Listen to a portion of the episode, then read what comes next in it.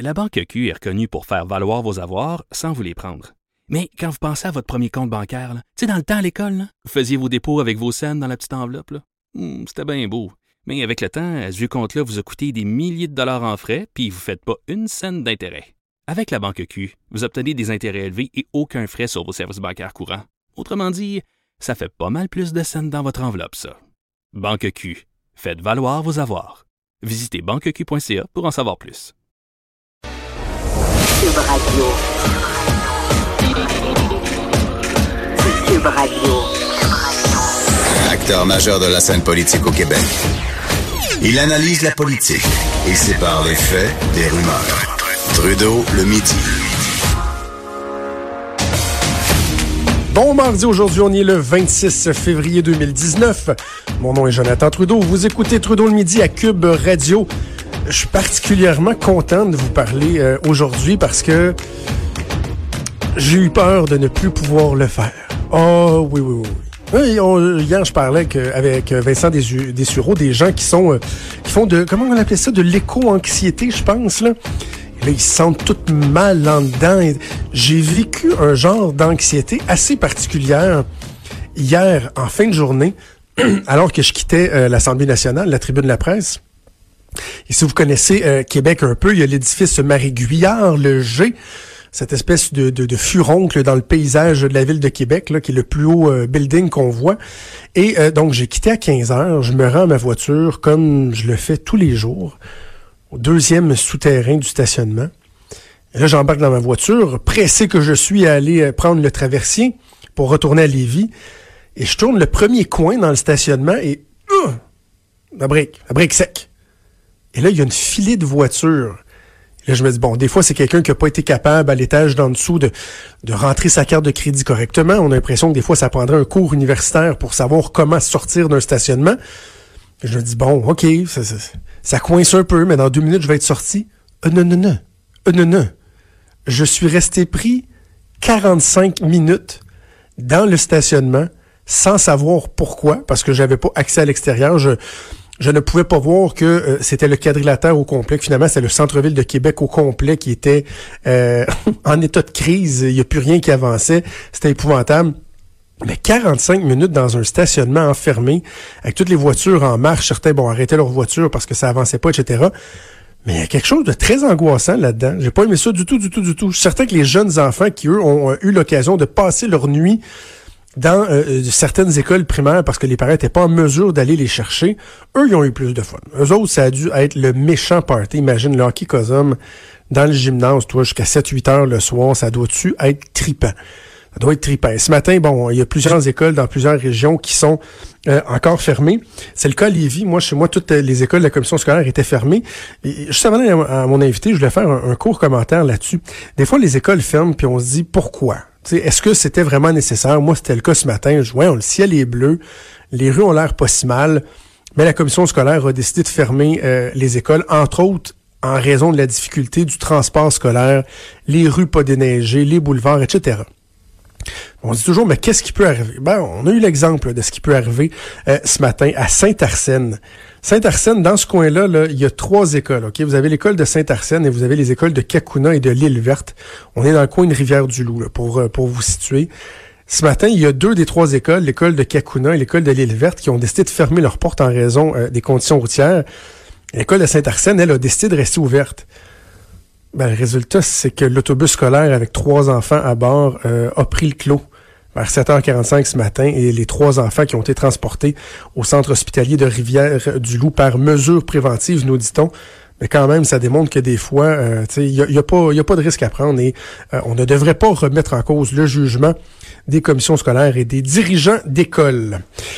Régulièrement, on parle euh, de la violence qui est de plus en plus présente dans notre société. Dernièrement, on avait encore des articles sur les professeurs, par exemple, les éducateurs, éducatrices, qui sont victimes d'une certaine forme de violence. Pas juste violence verbale, violence physique également, avec toutes les conséquences que ça peut euh, impliquer, les traumatismes, les difficultés, etc. Et souvent le manque de moyens pour se prémunir contre ça, ou en tout cas pour agir. Ben, le domaine de la santé ne fait pas exception. On a appris ce matin dans le Journal de Québec que le nombre de réclamations auprès de la CNESST a bondi depuis quelques années, ce qui est assez préoccupant. Et pour en parler, on va aller rejoindre Elisa Cloutier, qui est journaliste au Journal de Québec, qui signe le papier ce matin dans le journal. Bon midi, Elisa. Bon midi, Jonathan. Content de te parler, ancienne collègue, toujours plaisir de, de, de, de, pouvoir ben travailler euh, avec toi. Euh, Elisa, dresse-nous un peu le, le, portrait. Quand on parle d'augmentation donc des réclamations, ce qui veut dire augmentation des gestes de violence physique, on parle de quoi exactement? Ben, on parle, en fait, c'est une augmentation là, depuis 2015, là, euh, sans donner de trop de chiffres comme ça à la radio, c'est une augmentation de près de 33 Et ça, c'est des réclamations qui sont faites par des membres du personnel de la santé, donc infirmières, infirmières auxiliaires, préposés, donc tout le personnel là, qui est sur le terrain avec euh, la clientèle et qui sont victimes de violences, que ce soit de la part d'un patient ou d'un résident, par exemple, en CHSLD. On fait une demande, on est blessé et là, on a besoin de la CNSST. Ça, c'est tous euh, des demandes qui ont été acceptées. Là. Donc, euh, il y a peut-être d'autres cas, évidemment, là, là-dedans, là, qui quelqu'un a reçu, ben, en fait, c'est certain, quelqu'un a reçu un coup, par exemple, pas, ça mène pas toujours à la CNESST, on s'entend, mais il y a des cas qui sont un peu plus graves, qui nécessitent un arrêt de travail et, puis, euh, c'est ces cas-là qu'on rapporte aujourd'hui dans le journal. Tu dis augmentation de 33% ça, ça veut dire en 2017, c'est près de 900 cas c'est énorme, c'est énorme, c'est pas on parle pas en 2015, c'est ça exactement. Et euh, évidemment là-dedans dans ce genre de reportage là, j'ai eu l'occasion de parler avec plusieurs personnes. Euh, on comprendra qu'il y en a pour qui c'est moins facile là euh, d'aller de l'avant puis d'exposer leur histoire comme ça publiquement, mais j'ai eu plusieurs témoignages dans ce dans ce dossier-là puis des gens qui qui sont blessés gravement, pas un coup à l'épaule, tu sais banal là, c'est par exemple le monsieur Vézina là qui est dans le journal, lui, euh, il a reçu un. Il est tombé carrément avec un patient comme sur lui et euh, déchirure carrément à l'épaule, des nerfs aussi qui ont été déchirés. Lui, il est encore invalide à ce jour. Il a de la difficulté à lever son bras. il est même plus capable de, prendre quelque chose de, moindrement un peu lourd. C'est des séquelles qui sont importantes. Écoute, six ans plus tard, le, le, monsieur n'est pas euh, en mesure de, travailler. Tu parles également d'une autre dame euh, qui, euh, elle, dit qu'elle a perdu son bébé carrément parce qu'elle a eu un coup de poing dans le ventre. C'est le diagnostic que le médecin a fait quelques heures après le coup qu'elle a reçu au ventre. Ces patients, c'est ce personnel-là est informé. Je veux dire, elle, elle le savait carrément qu'il y avait un patient sur tel étage euh, où elle devait aller parfois donner de la médication. Elle savait qu'il était agité, qu'il pouvait être violent. Il l'avait déjà même, comme elle me raconte, là, pris à la gorge. Elle avait déjà reçu des coups de cet homme-là. Donc, quand elle a appris qu'elle était enceinte, mais évidemment, elle, elle, a informé euh, son chef de service.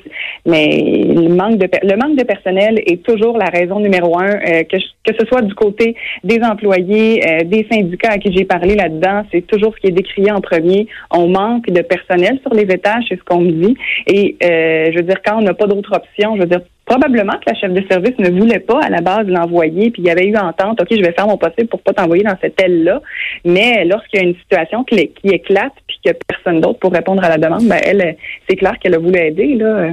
Mais, mais en même temps, tu sais, si c'était pas cette personne-là, ce serait probablement quelqu'un d'autre qui aurait reçu euh, le même coup de poing. Donc, euh, la question que moi je me pose, c'est qu'est-ce qui explique cette augmentation-là? Parce que bon, tu cites euh, des syndicats qui disent essentiellement on n'est pas surpris, mais comment ça on n'est pas mm. surpris? Comment on l'explique cette recrudescence-là?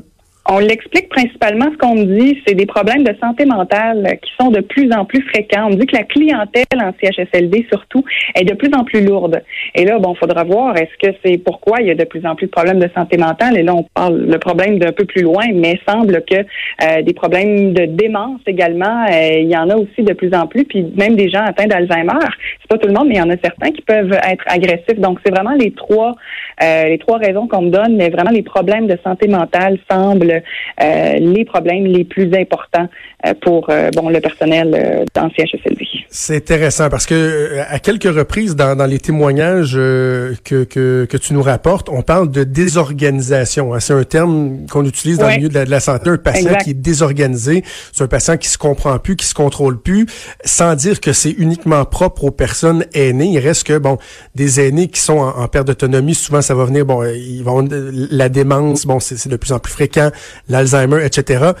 Il y a de plus en plus de, de, de, cas euh, comme ceux-là. Il y a de plus en plus plus d'aînés dans nos CHSLD. On le sait, le vieillissement de la population. Donc, ce serait une, façon de, l'expliquer. Mais une fois qu'on tente de l'expliquer, Elisa, euh, c'est quoi les avenues pour essayer d'amoindrir ce phénomène-là? Qu'est-ce que les gens proposent? Ben, ce que les gens proposent, il n'y a pas vraiment de recette miracle. Euh, tu sais, il y en a, euh, je vous cacherai pas, euh, il y en a plus drastiquement qui m'ont dit il faudrait presque médicamenter ces personnes-là. Mais là, évidemment, c'est une question euh, qui, qui, qui, qui, est éthiquement qui se pose. Je veux dire, on s'en va où si on ne fait que médicamenter davantage les gens qui sont en CHSLD?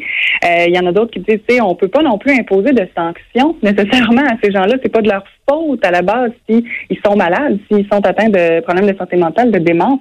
donc, oui, bien beau mettre des caméras et tout ça. Il y en a qui ont soulevé ça aussi. On pourrait mettre des caméras pour savoir qui a fait ça. Mais on le sait, les caméras, c'est permis. Je veux dire, ça va pas régler le problème non plus. Euh, la formation revient aussi souvent. On m'a dit qu'on devrait mieux former euh, les préposés, les infirmières. Euh, dans les deux cas, en, fait, qui sont révélés dans le journal aujourd'hui, les deux personnes n'avaient pas nécessairement eu de mise à jour ou de formation là, vraiment complète sur un patient violenté, un patient qui est violent, pardon, qui peut devenir agité. Qu'est-ce qu'on doit faire précisément, concrètement là, dans le dans le dans le moment?